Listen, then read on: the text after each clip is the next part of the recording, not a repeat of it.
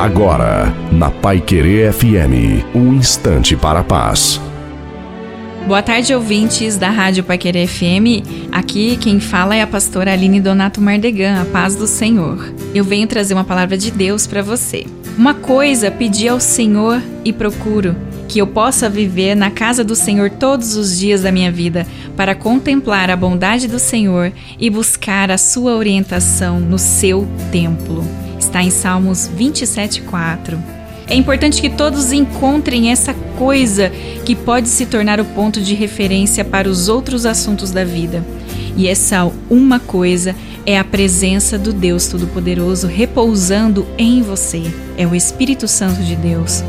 Como um bom pai, ele faz questão de participar da sua rotina diária.